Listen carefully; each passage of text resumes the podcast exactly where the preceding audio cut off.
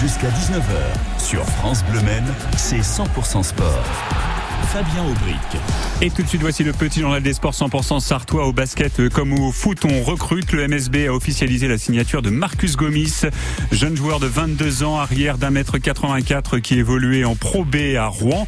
Il signe au Mans le MSB qui a prolongé le contrat également du meneur arrière canadien Kazak Ajamikin euh, en contrat avec le MSB jusqu'en 2024. Football, on connaît la date de reprise de la saison en national.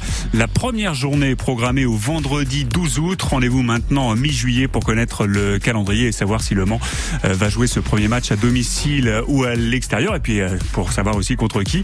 Euh, les dernières signatures au Mans FC, Alexandre Vincent, ça c'est un milieu offensif d'expérience. Et puis un tout jeune joueur qui arrive de Toulouse et qui s'appelle Lilian Enjo.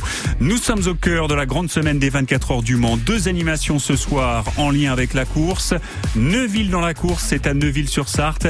Les Runaudières, c'est à Rue Audin. Deux animations qui se poursuivent jusqu'à 20 23 heures. Profitez-en. Demain débutent les essais libres sur le circuit et à 20h, si vous disposez d'un billet en sainte générale, vous allez pouvoir assister au concert de Kyo. Et puis on a appris cet après-midi l'officialisation du partenariat Lamborghini Ligier. Le constructeur italien a choisi la marque française Ligier pour son hypercar au départ des 24 heures du Mans 2024. On va tout de suite sur le circuit de la Sarthe. Sur France Bleu c'est 100% sport. Et ce soir, on fait connaissance avec une jeune Française qui va piloter pour la première fois aux 24 heures du Mans. C'est Lilou Wadou, 21 ans, qui va conduire l'Oreca 07 du Richard Mille Racing aux côtés de Sébastien